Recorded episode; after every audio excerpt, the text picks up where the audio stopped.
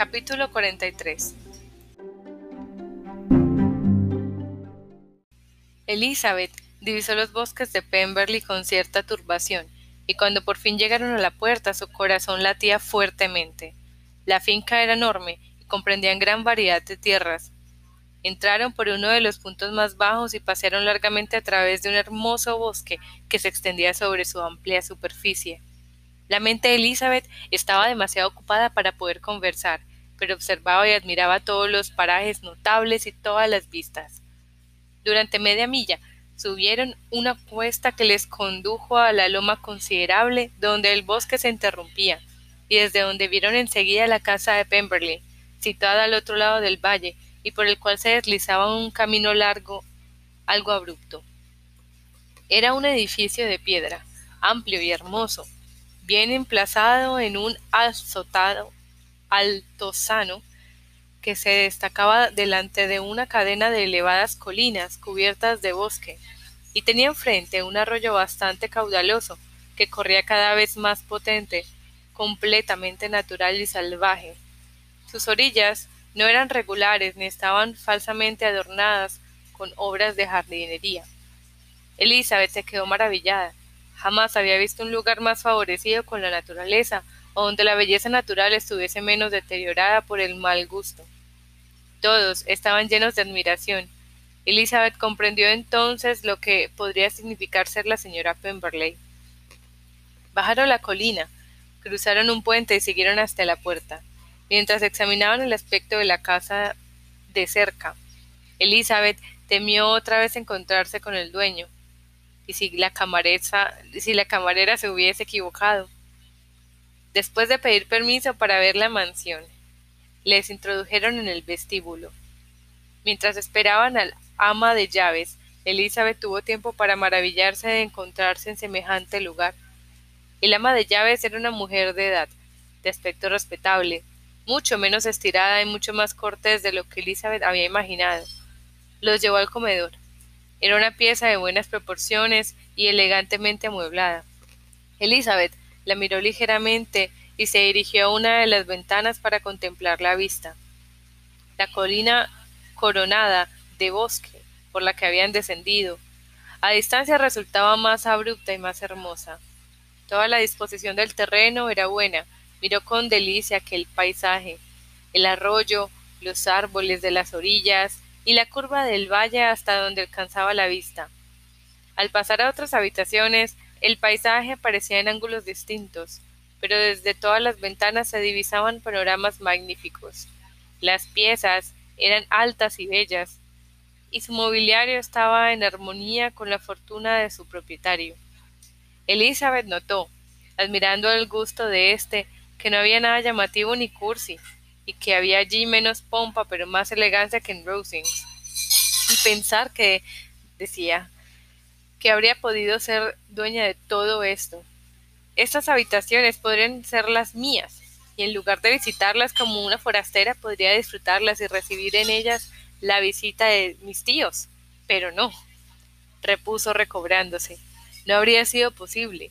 Hubiese tenido que renunciar a mis tíos. No se me hubiese permitido invitarlos. Pero la reanimó y la salvó de algo parecido al arrepentimiento. Quería averiguar por el ama de llaves si su amo estaba de veras ausente, pero le faltaba valor. Por fin, fue su tío el que hizo la pregunta, y Elizabeth se volvió asustada cuando la señora Reynolds dijo que sí, añadiendo, pero le esperamos mañana. Va a venir con muchos amigos. Elizabeth se alegró de que su viaje no se hubiese aplazado un día por cualquier circunstancia. Su tía la llamó para que viese un cuadro. Elizabeth se acercó y vio un retrato de Wickham encima de la repisa de la chimenea, entre otras miniaturas. Su tía le preguntó sonriente qué le parecía. El ama de llaves vino a decirles que aquel era un joven hijo del último administrador de su señor, educado por éste a expensas suyas. Ahora ha entrado en el ejército, añadió, y creo que es un bala perdida. La señora Gardiner miró a su sobrina con una sonrisa, pero Elizabeth se quedó muy seria. ¿Y este? dijo la señora Reynolds, indicando otra de las miniaturas. Es mi amo. y está muy parecido. Lo pintaron al mismo tiempo que el otro, hará unos ocho años. He oído hablar mucho de la distinción de su amo, replicó la señora Gardiner contemplando el retrato. Es guapo. Elizabeth, dime si está uno parecido. El respeto de la señora Reynolds hacia Elizabeth pareció aumentar al ver que conocía a su señor. ¿Conoce la señorita al señor Darcy? Elizabeth se sonrojó y respondió Un poco. ¿Y no cree que la señorita que es un caballero muy apuesto? Sí, muy guapo. Juraría que es el más guapo que he visto, pero en la galería del piso de arriba verán ustedes un retrato suyo mejor y más grande. Este cuarto era el favorito de mi anterior señor. Estas miniaturas están tal y como estaba en vida suya. Le gustaban mucho. Elizabeth se explicó, entonces por qué estaba entre ellas la de Wickham. La señora Reynolds les enseñó entonces un retrato de la señora Darcy, pintado cuando solo tenía ocho años. ¿Y la señorita Darcy es tan guapa como su hermano? Oh, sí, es la joven más bella que se haya visto jamás, y tan aplicada. Toca y canta todo el día. Es la siguiente habitación hay un piano nuevo en la que acaban de traer, regalo de mi señor. Ella también llegará mañana con él.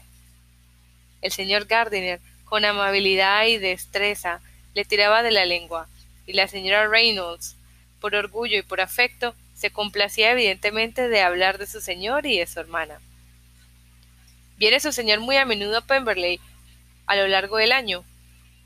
No tanto como querría, señor, pero diría que pasa aquí la mitad del tiempo. La señorita Darcy siempre está aquí durante los meses de verano, excepto, pensó Elizabeth, cuando va a Ramstage.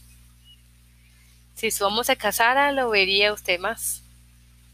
Sí, señor, pero no sé cuándo será. No sé si habrá alguien que lo merezca. Los señores Gardner se sonrieron. Elizabeth no pudo menos que decir Si así lo cree, eso dice mucho a favor del señor Darcy. No digo más que la verdad y lo que diría cualquiera que le conozca, replicó la señora Reynolds. Elizabeth creyó que la cosa estaba yendo demasiado lejos y escuchó con creciente asombro lo que continuó diciendo la ama de llaves. Nunca en la vida tuvo una palabra de enojo conmigo, y le conozco desde que tenía cuatro años. Era un elogio más importante que todos los otros y más opuesto a lo que Elizabeth pensaba que de Darcy. Siempre creyó firmemente que era hombre de mal carácter. Con viva curiosidad esperaba seguir oyendo lo que decía el ama, cuando su tío observó. Pocas personas hay de quienes se pueda decir eso.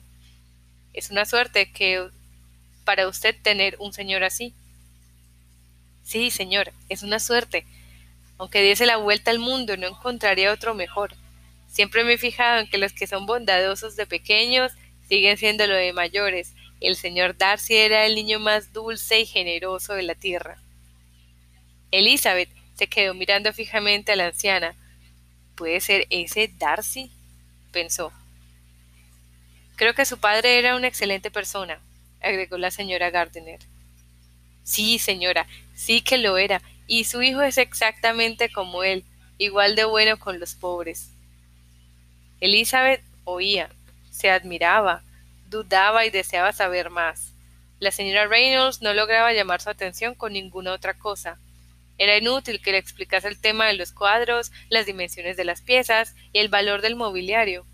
El señor Gardiner, muy divertido ante lo que él suponía prejuicio de familia y que inspiraba los rendidos elogios de la anciana a su señor, no tardó en insistir en sus preguntas, y mientras subían la gran escalera, la señora Reynolds siguió ensalzando los muchos méritos de Darcy. Es el mejor señor y el mejor amo que pueda haber. No se parece a los atolondrados jóvenes de hoy en día que no piensan más que en sí mismos. No hay uno solo de sus colonos y criados que no le avale. Algunos dicen que es orgulloso, pero yo nunca lo he notado. Me figuro que le encuentran orgulloso porque no es bullanguero como los demás. ¿En qué buen lugar lo sitúa todo esto? pensó Elizabeth.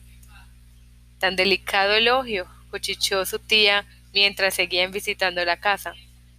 No se aviene con lo que hizo nuestro pobre amigo. Tal vez estemos equivocados. No es probable. Lo sabemos de muy buena tinta. En el amplio corredor de arriba se les mostró un lindo aposento recientemente adornado con mayor elegancia y tono más claro que los departamentos inferiores, y se les dijo que todo aquello se había hecho para complacer a la señorita Darcy, que se había aficionado a aquella habitación la última vez que estuvo en Pemberley. Es realmente un buen hermano, dijo Elizabeth, dirigiéndose a una de las ventanas. La señora Reynolds dijo que la señorita Darcy se quedaría encantada cuando viese aquella habitación. Y es siempre así, añadió. Se desvive por complacer a su hermana. No hay nada que no hiciera por ella. Ya no quedaban por ver más que la galería de pinturas y dos o tres de los principales dormitorios. En la primera había varios cuadros buenos, pero Elizabeth no entendía nada de arte, y entre los objetos de esa naturaleza que ya había visto abajo, no miró más que unos cuantos dibujos en pastel que la señorita Darcy de tema más interesante y más inteligible para ella. En la galería había también varios retratos de familia, pero no era fácil que atrajesen la atención de un extraño. Elizabeth los recorrió buscando el único retrato cuyas facciones podía reconocer. Al llegar a él, se detuvo, notando su sorprendente exactitud. El rostro de Darcy tenía aquella mañana sonrisa que Elizabeth le había visto cuando la miraba. Permaneció varios minutos ante el cuadro, en la más atenta contemplación, y aún volvió a mirarlo antes de abandonar la galería. La señora Reynolds le comunicó que había sido hecho en vida el padre de Darcy. Elizabeth sentía en aquellos momentos mucha mayor inclinación por el original de la que había sentido en el auge de sus relaciones. Las alabanzas de la señora Reynolds no eran ninguna nimiedad. ¿Qué elogio puede ser más valioso que el de un criado inteligente? cuánta gente tenía puesta su felicidad en las manos de Darcy en calidad de hermano, de propietario, de señor. Cuánto placer y cuánto dolor podía otorgar, cuánto mal y cuánto bien podía hacer. Todo lo dicho por el ama de llaves le enaltecía. Al estar ante el lienzo en que él estaba retratado, le pareció a Elizabeth que sus ojos la miraban, y pensó en su estima hacia ella con una gratitud mucho más profunda que la que antes había sentido. Elizabeth recordó la fuerza y el calor de sus palabras y mitigó su falta de decoro. Ya habían visto todo lo que mostraba al público de la casa. Bajaron y se despidieron del ama de llaves, quien les confió un jardinero que esperaba en la puerta del vestíbulo. Cuando atravesaban la pradera del camino del arroyo, Elizabeth se volvió para contemplar de nuevo la casa. Sus tíos se detuvieron también, y mientras el señor Gardiner se hacía conjeturas sobre la época del edificio, el dueño de éste salió de repente de detrás de la cama, por el sendero que conducía a las cabecillas. Estaban a menos de veinte yardas, y su aparición fue tan súbita que resultó imposible evitar que los viera. Los ojos de Elizabeth y Darcy se encontraron al instante, y sus rostros se cubrieron de intenso rubor. Él Paró en seco y durante un momento se quedó inmóvil de sorpresa. Se recobró enseguida, adelantándose hacia los visitantes. Habló a Elizabeth, si no en términos de perfecta compostura, al menos en absoluta cortesía. Ella se había vuelto instintivamente, pero al acercarse a él se detuvo y recibió sus cumplidos con embarazo. Si el aspecto de Darcy a primera vista o su parecido con los retratos que acababan de contemplar hubiesen sido insuficientes para revelar a los señores Gardiner que tenían al propio Darcy ante ellos, el asombro del jardinero al encontrarse con su señor no les habría dejado lugar a dudas. Aguardaron a cierta distancia mientras su sobrina hablaba con él. Elizabeth, atónita y confusa, apenas se atrevía a alzar los ojos hacia Darcy y no sabía qué contestar a las preguntas que él hacía sobre su familia sorprendida por el cambio de modales desde que se habían separado por última vez. Cada frase que decía aumentaba su cohibición, y como entre tanto pensaba en lo impropio de haberse encontrado allí, Los pocos momentos que estuvieron juntos fueron los más intranquilos de su existencia. Darcy tampoco parecía más dueño de sí que ella. Su acento no tenía nada de la calma que le era habitual, y seguía preguntándole cuándo había salido de Lombard, cuánto tiempo llevaba en Derbyshire, con tanto desorden y tan apresurado, que a las claras se veía la agitación de sus pensamientos. Por fin, pareció que ya no sabía qué decir. Permaneció unos instantes sin pronunciar palabra. Se reportó de pronto y se despidió. Los señores Gardner se reunieron con Elizabeth y elogiaron la buena presencia de Darcy, pero ella no oía nada. Embebida en sus pensamientos, lo siguió en silencio. Se hallaba dominada por la vergüenza y la contrariedad. ¿Cómo se le había ocurrido ir allí? Había sido la decisión más desafortunada y disparatada del mundo. Qué extraño tenía que parecerle a Darcy. ¿Cómo había de interpretar aquello un hombre tan vanidoso? Su visita a Pemberley parecía hecha adrede para ir en su busca. ¿Por qué habría ido? Y él, ¿por qué habría venido un día antes? Si ellos mismos hubiesen llegado a Pemberley solo diez minutos más temprano, no habrían coincidido, pues era evidente que Darcy acababa de llegar, que en aquel instante bajaba del caballo del coche, Elizabeth no dejaba de avergonzarse en su desdichado encuentro. El comportamiento de Darcy, tan notablemente cambiado, ¿qué podía significar? Era sorprendente que le hubiese dirigido la palabra, pero aún más que lo hiciese con tanta finura y que le preguntase por su familia. Nunca había visto tal sencillez en sus modales, ni nunca le había oído expresarse con tanta gentileza. Qué contraste con la última vez que la abordó en la finca de Rosings para poner en sus manos la carta.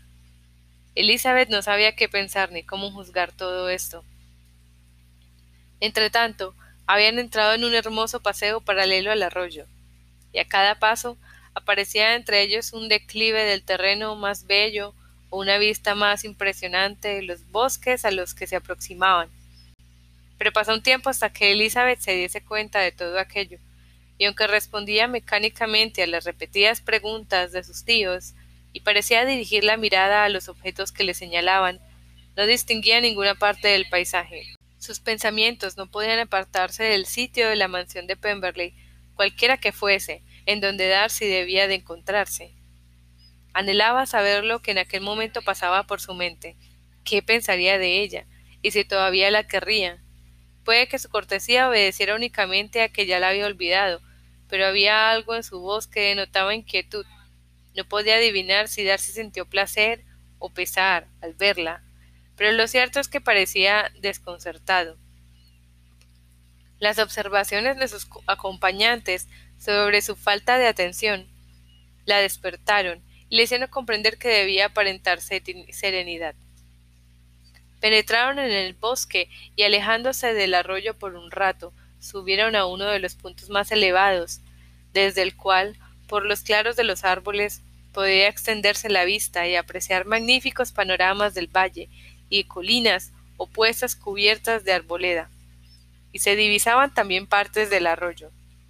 El señor Gardiner hubiese querido dar la vuelta a toda la finca, pero temía que el paseo resultante resultase demasiado largo. Con sonrisa triunfal, les dijo el jardinero que la finca tenía diez millas de longitud, por lo que decidieron no dar la vuelta planeada, y se dirigieron de nuevo a una bajada con árboles inclinados sobre el agua en uno de los puntos más estrechos del arroyo. Lo cruzaron por un puente sencillo en armonía con el aspecto general del paisaje. Aquel paraje era el menos adornado con artificios de todos los que habían visto. El valle, convertido así en cañada, solo dejaba espacio para el arroyo y para un estrecho paseo en medio del rústico soto que lo bordeaba. Elizabeth quería explorar sus revueltas, pero en cuanto pasaron el puente y pudieron apreciar lo lejos que estaban de la casa, la señora Gardiner, que no era amiga de caminar, no quiso seguir adelante, y solo pensó en volver al coche lo antes posible. Su sobrina se vio obligada a ceder y emprendieron el regreso hacia la casa por el lado opuesto del arroyo y por el camino más corto. Cuando andaban muy despacio, porque el señor Gardiner era aficionado a la pesca, aunque pocas veces podía dedicarse a ella, y se distraía cada poco acechando la aparición de alguna trucha y comentándolo con el jardinero. Mientras seguían su lenta marcha, fueron sorprendidos de nuevo, y esta vez el asombro de Elizabeth fue tan grande como la anterior, al ver a Darcy encaminándose hacia ellos y a corta distancia. Como el camino no quedaba tan oculto como el del otro lado, se vieron desde lejos. Por lo tanto, Elizabeth estaba más prevenida y resolvió demostrar tranquilidad en su aspecto y en sus palabras, si realmente Darcy tenía intención de abordarles. Hubo un momento en que creyó firmemente que Darcy iba a tomar otro sendero, y su convicción duró mientras un recodo del camino le ocultaba. Pero pasado el recodo, Darcy apareció entre ellos. A la primera mirada notó que seguía tan cortés como si un momento, y para imitar su buena educación comenzó a admirar la belleza del lugar, pero no acababa de decir delicioso y encantador cuando pensó que el elogiar Pemberley podía ser mal interpretado. Cambió de color y no dijo más. La señora Gardiner venía un poco más atrás, y Darcy aprovechó el silencio de Elizabeth para que le hiciese el honor de presentarle a sus amigos. Elizabeth no estaba preparada para este rasgo de cortesía, y no pudo evitar una sonrisa al ver que pretendía conocer a una de aquellas personas contra las que su orgullo se había revelado al declarársele. ¿Cuál será su sorpresa? pensó, cuando sepa quiénes son. Se figura que son gente de Alcurnia. Hizo la presentación al punto y al mencionar el parentesco miró rápidamente a Darcy para ver el efecto que le hacía y esperó que huiría a toda prisa de semejante compañía. Fue evidente que Darcy se quedó sorprendido, pero se sobrepuso y en lugar de seguir su camino, retrocedió con todos ellos y se puso a conversar con el señor Gardiner. Elizabeth no pudo menos que sentirse satisfecha y triunfante. Era consolador que Darcy supiera que tenía parientes de los que no había por qué avergonzarse. Escuchó atentamente lo que decían y se ufanó de las frases y observaciones de su tío que demostraban su inteligencia, su buen gusto y sus excelentes modales. La conversación recayó pronto sobre la pesca, y Elizabeth oyó que Darcy invitaba a su tío a ir a pescar allí siempre que quisiera, mientras estuviesen en la ciudad vecina, ofreciéndose incluso a procurarle aparejos y señalándole los puntos del río más indicados para pescar. La señora Gardiner, que paseaba del brazo de Elizabeth, la miraba con expresión de incredulidad. Elizabeth no dijo nada, pero estaba sumamente complacida. Las atenciones de Darcy debían dirigirse a ella seguramente. Su asombro, sin embargo, era extraordinario y no podía dejar de repetirse ¿por qué estará tan cambiado? No puede ser por mí, no puede ser por mi causa que sus modales se hayan suavizado tanto. Mis reproches en Hunsford no pueden haber efectuado una transformación semejante. Es imposible que aún me ame. Después de andar un tiempo de esta forma, las dos señoras delante y los dos caballeros detrás, al volver a emprender el camino, después de un descenso al borde del río para ver mejor una curiosa planta acuática, hubo un cambio de parejas. Lo originó la señora Gardiner que, fatigada por el trajín del día, encontraba el brazo de Elizabeth demasiado débil para sostenerla, y prefirió por lo tanto el de su marido. Darcy entonces se puso al lado de la sobrina y siguieron así su paseo. Después de un corto silencio, Elizabeth tomó la palabra. Quería hacerle saber que antes de ir a Pemberley se había cerciorado de que él no estaba y que su llegada les era totalmente inesperada. Su ama de llaves, añadió, nos informó que no llegaría usted hasta mañana, y aún antes de salir de Bakewell nos dijeron que tardaría usted en volver a Derbyshire. Darcy reconoció que así era, pero unos asuntos que tenía que resolver con su administrador le habían obligado a adelantarse a sus acompañantes. Mañana temprano, continuó, se reunirán todos conmigo. Entre ellos hay conocidos suyos que desearán verla, el señor Bingley y sus hermanas. Elizabeth no hizo más que una ligera inclinación de cabeza. Se acordó al instante de la última vez que el nombre Bingley había sido mencionado entre ellos, y a juzgar por la expresión de Darcy, él debía estar pensando lo mismo. Con sus amigos viene también una persona que tiene especial deseo de conocerla a usted, prosiguió al cabo de una pausa. ¿Le permitirá o es pedirle demasiado que le presente a mi hermana mientras están ustedes en Lambton? Elizabeth se quedó boquiabierta. No alcanzaba a imaginar cómo podía pretender aquello la señorita Darcy, pero enseguida comprendió que el deseo de ésta era obra de su hermano, y sin sacar más conclusiones le pareció muy halagador. Era grato saber que Darcy no le guardaba rencor. Siguieron andando en silencio, profundamente abstraídos, los dos en sus pensamientos. Elizabeth no podía estar tranquila, pero se sentía adulada y complacida. La intención de Darcy de presentarle a su hermana era una gentileza excepcional. Pronto dejaron atrás a los otros, y cuando llegaron al coche, los señores Gardiner estaban a medio cuarto de milla de ellos. Darcy la invitó entonces a pasar a la casa, pero Elizabeth declaró que no estaba cansada y esperaron juntos en el césped. En aquel rato podían haber hablado de muchas cosas. El silencio resultaba violento. Ella quería hablar, pero tenía la mente en blanco, y todos los temas que se le ocurrían parecían estar prohibidos. Al fin recordó su viaje. Habló de Matlock y Dovedale con gran perseverancia. El tiempo pasaba, su tía andaba muy despacio, y la paciencia y las ideas de Elizabeth se agotaban antes de que acabara el tete a tete. Cuando llegaron los señores Gardiner, Darcy les invitó a todos a entrar en la casa y tomar un refrigerio, pero ellos se excusaron y se separaron con la mayor cortesía. Darcy les acompañó hasta el coche y cuando éste echó a andar, Elizabeth le vio encaminarse despacio hacia la casa.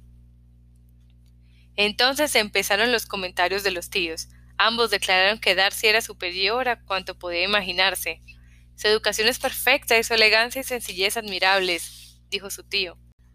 Hay en él un poco de altivez, añadió la tía, pero solo en su porte, y no le sienta mal. Puedo decir, como el ama de llaves, que aunque se le tache de orgulloso, no se le nota nada. Su actitud con nosotros me ha dejado atónito, ha estado más que cortés, ha estado francamente atento y nada le obligaba a ello. Su amistad con Elizabeth era muy superficial. Claro que no es tan guapo como Wickham, repuso la tía, o mejor dicho, que no es tan bien plantado como. Pero sus facciones son perfectas. ¿Cómo pudiste decirnos que era tan desagradable, Lizzie? Pero Elizabeth se disculpó como pudo. Dijo que al verse en Ken le había agradado más que antes y que nunca le había encontrado tan complaciente como aquella mañana. Puede que sea un poco caprichoso en su cortesía, replicó el tío. Esos señores encopetados suelen ser así. Por eso no le tomaré la palabra en lo referente a la pesca. No vaya a ser que otro día cambie de parecer y me eche de la finca. Elizabeth se dio cuenta de que estaban completamente equivocados sobre su carácter, pero no dijo nada. Después de haberle visto ahora, Nunca habría creído que pudiese portarse tan mal como lo hizo con Wickham, continuó la señora Gardiner. No parece un desalmado, al contrario, tiene un gesto muy agradable al hablar. Y hay también una dignidad en su rostro que nadie podría hacer pensar que no tiene buen corazón. Pero, a decir verdad, la buena mujer que nos enseñó la casa exageraba un poco su carácter. Hubo veces que casi me escapaba la risa. Lo que pasa es que debe ser un amo muy generoso, y eso a los ojos de un criado equivale a todas las virtudes. Al oír esto, Elizabeth creyó que debía decir algo en defensa del proceder de Darcy con Wickham. Con todo el cuidado que le fue posible, trató de insinuarles que, por lo que había oído decir a sus parientes de Kent, sus actos podían interpretarse de muy distinto modo, y que ni su carácter era tan malo, ni el de Wickham tan bueno como el de Herefordshire se había creído. Para confirmar lo dicho, les refirió los detalles de todas las transacciones pecuniarias que habían mediado entre ellos, sin mencionar cómo la había sabido, pero afirmando que era rigurosamente cierto. A la señora Gardner le sorprendió y sintió curiosidad por el tema, pero como en aquel momento se acercaban al escenario de sus antiguos placeres, se dio al encanto de sus recuerdos y ya no hizo más que señalar a su marido todos los lugares interesantes y sus alrededores. A pesar de lo fatigada que estaba por el paseo de la mañana, en cuanto cenaron salieron en busca de antiguos conocidos, y la velada transcurrió por la satisfacción de las relaciones reanudadas después de muchos años de interrupción. Los acontecimientos de aquel día habían sido demasiado arrebatadores para que Elizabeth pudiese prestar mucha atención a ninguno de aquellos nuevos amigos, y no podía más que pensar con admiración en las amabilidades de Darcy, y sobre todo en su deseo de que conociera a su hermana.